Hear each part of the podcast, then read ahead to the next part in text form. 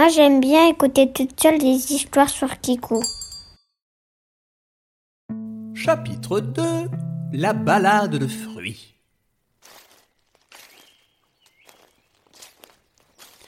Cela faisait maintenant quelques heures que Massim et le chevalier orange avançaient dans l'épaisse forêt. Le décor était certes magnifique, mais un peu monotone. Un arbre, une plante, un arbre, une plante, et ben encore un arbre, et puis encore une plante. Soudain, pourtant, notre héros en armure crut distinguer quelque chose qui bougeait derrière un arbre. Il s'approcha doucement de celui-ci, et au moment où il s'apprêtait à passer de l'autre côté du tronc, le forestier le bloqua d'un coup. N'avancez plus, mon ami, ou bien je finirai la route tout seul. Et tandis qu'il donnait cet avertissement, sortit de l'ombre des branchages une créature tout à fait singulière. Elle avait un corps de panthère, une tête d'ours et une crinière. Elle toisa nos deux héros, puis recula doucement, en grognant, jusqu'à se fondre complètement dans la végétation. Le chevalier était stupéfait. Quelle incroyable créature Je n'en avais jamais observé de semblable. Incroyablement dangereuse, surtout. Vous avez de la chance d'avoir été retenu à temps. Euh, Je vous avais dit de rester derrière moi, sans vous éloigner. Dans l'obscurité de chaque branchage peut se tapir un danger, tel un poison prêt à vous foudroyer. Cette forêt porte bien son nom de bois d'ombre vénéneuse, croyez-moi. Euh, continuons, à présent. Mais il n'avait pas fait trois pas que Massime se figea. Il blêmit soudainement et s'adressa de nouveau au chevalier. Ah, nous sommes perdus. Je ne les avais pas vus. Droit devant nous, regardez. Ils nous ont eus par surprise, les faquins. Devant les deux marcheurs se tenaient deux potirons qui poussaient placidement.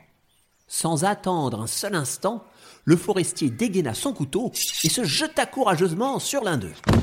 Hardy, compagnon en armure, je me charge de celui-ci. Occupez-vous du deuxième. Mais qu'est-ce qu'il fait? Oh là là là Bon, j'ai compris. Et pendant que le combat faisait rage, notre héros ramassa le deuxième cucurbitacé pour aller le jeter un peu plus loin, entre deux buissons. Voilà Euh, euh, Allez, euh, tiens, vilaine créature, voilà pour toi Je pense vous aider, Massim le chevalier marcha tranquillement vers son guide, empoigna le potiron, puis jeta ce dernier derrière un arbre. Non, je vais y arriver. Là, là, c'est fini, voilà. Il est parti, le vilain légume. Ouh, cher compagnon, vous venez de me sauver des griffes de ce monstre à pépins. Je vous dois la vie. Eh ben, au moins tout ça, oui. Bien, euh, remettons-nous en route. Et la journée se termina sans plus de soucis. Le lendemain, aux aurores, le ciel était gris et chargé de nuages. La forêt semblait encore tout endormie, engourdie par le froid humide de la rosée matinale. Il fallut cependant se remettre en marche. Quelques heures passèrent lorsque tout à coup un épais brouillard se mit à envelopper les bois autour de nos héros. Et il y avait dans ce phénomène naturel euh, quelque chose de pas naturel du tout. Ah, il ne manquait plus que cela. Prenons garde, c'est de la brume de passeur de temps. Une fois perdus dedans, nous ne pourrons plus communiquer et nous voyagerons à travers les âges. Euh, tenez, prenez ceci. Massim tendit à son acolyte un petit sablier en cuivre. Une fois dans la brume, renversez ce sablier. Ce sera le temps exact que mettra le brouillard pour se dissiper. Surtout, ne touchez à rien et ne parlez à personne. Attendez simplement que les quelques minutes s'écoulent. À peine avait-il eu le temps de donner le sablier et de prévenir le chevalier que ce dernier se retrouva tout seul, complètement englouti par le voile opaque qui faisait voyager à travers les siècles. Difficile de marcher dans ces conditions. Pour éviter de se cogner dans un arbre ou bien de se perdre, notre héros écouta à la lettre les conseils de son guide, et il resta immobile, tenant fermement le sablier qui égrenait patiemment les secondes. Soudain, il distingua au loin trois silhouettes qui se rapprochaient lentement.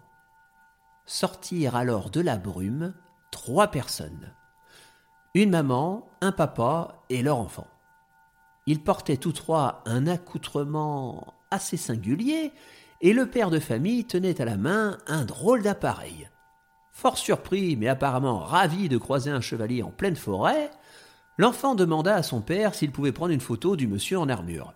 Le chevalier orange n'y comprenait rien du tout. D'ailleurs, il ne savait même pas ce que c'était qu'une photo. Mais il n'eut pas le temps de se poser plus de questions que déjà il se retrouva seul à nouveau. Pas pour longtemps, hélas. Il entendit d'un coup un énorme cri d'animal. Une sorte de cri de dragon. Et sans crier gare, sous ses yeux éberlués, se dressa une créature monstrueuse, haute de plusieurs mètres. C'était un dinosaure. À peine la bête avait-elle aperçu notre héros qu'elle lui fonça dessus, la gueule grande ouverte. Il restait heureusement plus que quelques grains dans le sablier, et au moment où l'immonde créature s'apprêtait à refermer sa mâchoire sur sa proie, elle disparut en un instant. Et le brouillard fit de même. La forêt était redevenue normale, et Massim se tenait tranquillement assis sur une souche d'arbre, juste à côté du paladin, prêt à reprendre la route. Ah, cher ami, vous voilà de retour. Euh, oui, c'est assez impressionnant, cette brume de passeurs de temps. Je vous l'accorde. Euh, j'ai pour ma part aperçu deux individus qui discutaient à propos de la pluie qui allait arriver. Ils semblaient vouloir se protéger du mauvais temps à l'aide d'un cercle de tissu euh, qui tenait au bout d'une tige de métal. Ils ont appelé cela un, un rap à pluie, je crois. Un rap à pluie Quelle drôle d'invention N'est-ce pas, hein? Bon, remettons-nous en marche. Le royaume de l'automne n'est plus très loin et... Oh, mais que vois-je? Chut Silence, compagnon chevalier.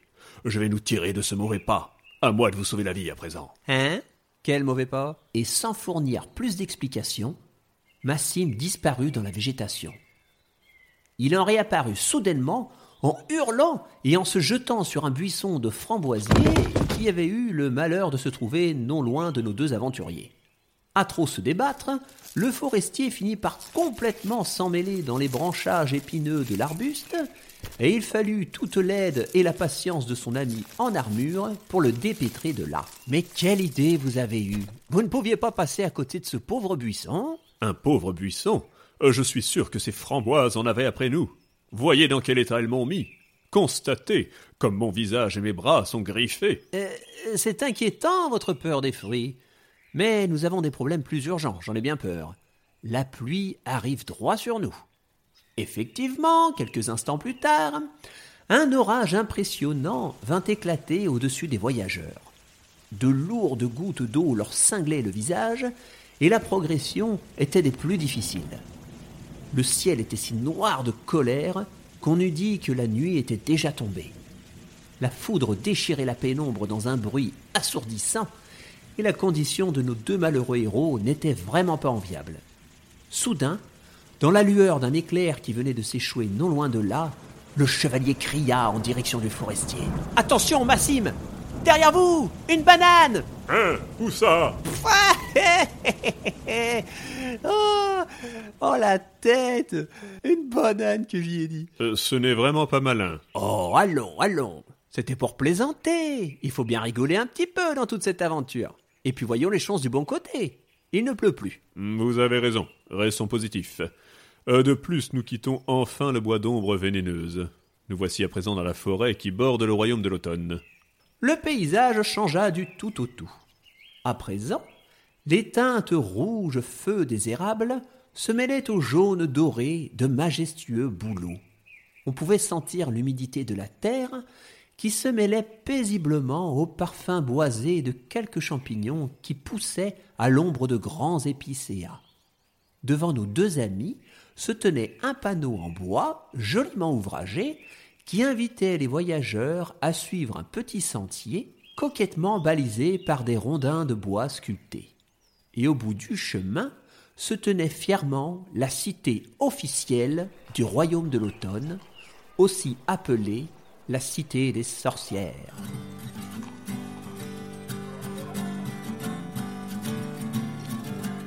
L'architecture des lieux était très originale. De gigantesques arbres, tous entremêlés, portaient sur leurs branches de larges plateformes de bois. Ces dernières supportaient tantôt une hutte, tantôt une étagère garnie de potions et d'ingrédients, ou bien encore une bibliothèque remplie de vieux grimoires. Ici et là, on pouvait aussi trouver de gros chaudrons fumants. Les petites habitations avaient des toits pointus et de hautes cheminées de pierre. De grosses tiges parcouraient les structures et au bout de celles-ci poussaient des courges de toutes sortes et de toutes formes qui pendaient çà et là à la façon d'une décoration naturelle. La seule construction qui touchait terre était la base d'un alambic gigantesque qui servait pour les préparations les plus subtiles.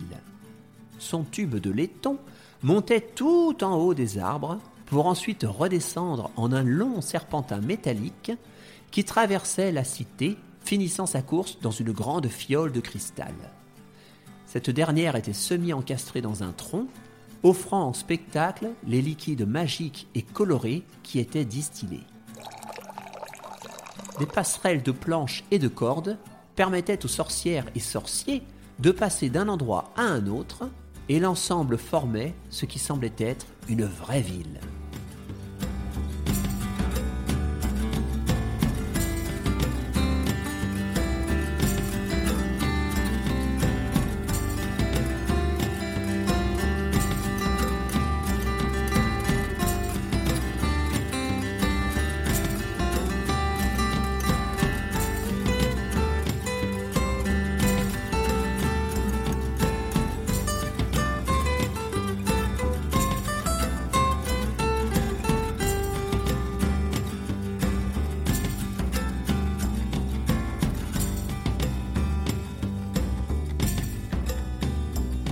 Une vieille dame vint à la rencontre des deux voyageurs.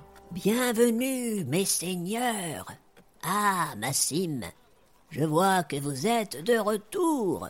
Avez-vous trouvé le fameux paladin en armure dont Myrma nous a tant loué les mérites? Comme promis, je vous rapporte le héros en question. Il m'a déjà sauvé la vie par deux fois. Euh, bonjour, madame. Je suis effectivement le chevalier orange. Myrma m'a mandaté pour que je vous vienne en aide afin d'éradiquer la menace du monstre zéro. Fort bien, fort bien. Je me présente. Je me nomme Chefal, la première sorcière. Suivez-moi. Nous avons à discuter. Et Chefal invita les deux amis à la suivre. Pendant qu'ils montaient le long des ponts de bois et de cordes, le chevalier orange entama la discussion avec son hôtesse. C'est un honneur de vous rencontrer. Si on m'avait dit qu'un jour je ferais la connaissance de la sorcière numéro un, je n'y aurais jamais cru. Vous êtes donc la doyenne des lieux? Êtes-vous aussi la chef de toute la cité? Eh bien, disons que je suis mi-chef, mi-doyenne. Hein? Comme la maison? Hein? Eh, La maison mi-doyenne Ah Eh, eh, Bon, bah parlons plutôt de ce monstre zéro. À quoi ressemble-t-elle? C'est une mage odieuse. Depuis la nuit des temps, elle cherche à conquérir le royaume et à en prendre le pouvoir. J'ai bien peur que cette fois-ci, elle réussisse à exécuter ses noirs desseins. Nos corbeaux éclaireurs nous ont rapporté des renseignements à propos de ces dernières trouvailles. À force de s'adonner sans relâche à sa quête malfaisante, elle est presque parvenue à dénicher deux formules magiques extrêmement puissantes. La première lui conférerait une totale invulnérabilité, et la deuxième lui octroierait la possibilité d'invoquer un esprit qui pourrait lui exaucer un vœu unique. Et ce vœu sera naturellement d'être la maîtresse du monde. Voilà qui est préoccupant, en effet. Si elle obtient ces deux formules, nous serons tous condamnés. Je ferai tout mon possible pour l'arrêter. Mais euh, même accompagné de Massim, euh, aurons-nous seulement une chance de l'emporter sur une mage si redoutable? Rassurez-vous, nous autres les sorcières avons aussi plus d'un tour dans notre sac. Je vous expliquerai tout cela demain. Il se fait tard, et il serait imprudent de partir maintenant. Soyez donc nous invités pour ce soir. Tout le monde jugea plus sage d'écouter les conseils de Chéphal, et il fut décidé que Massim et le chevalier passeraient la nuit dans la cité.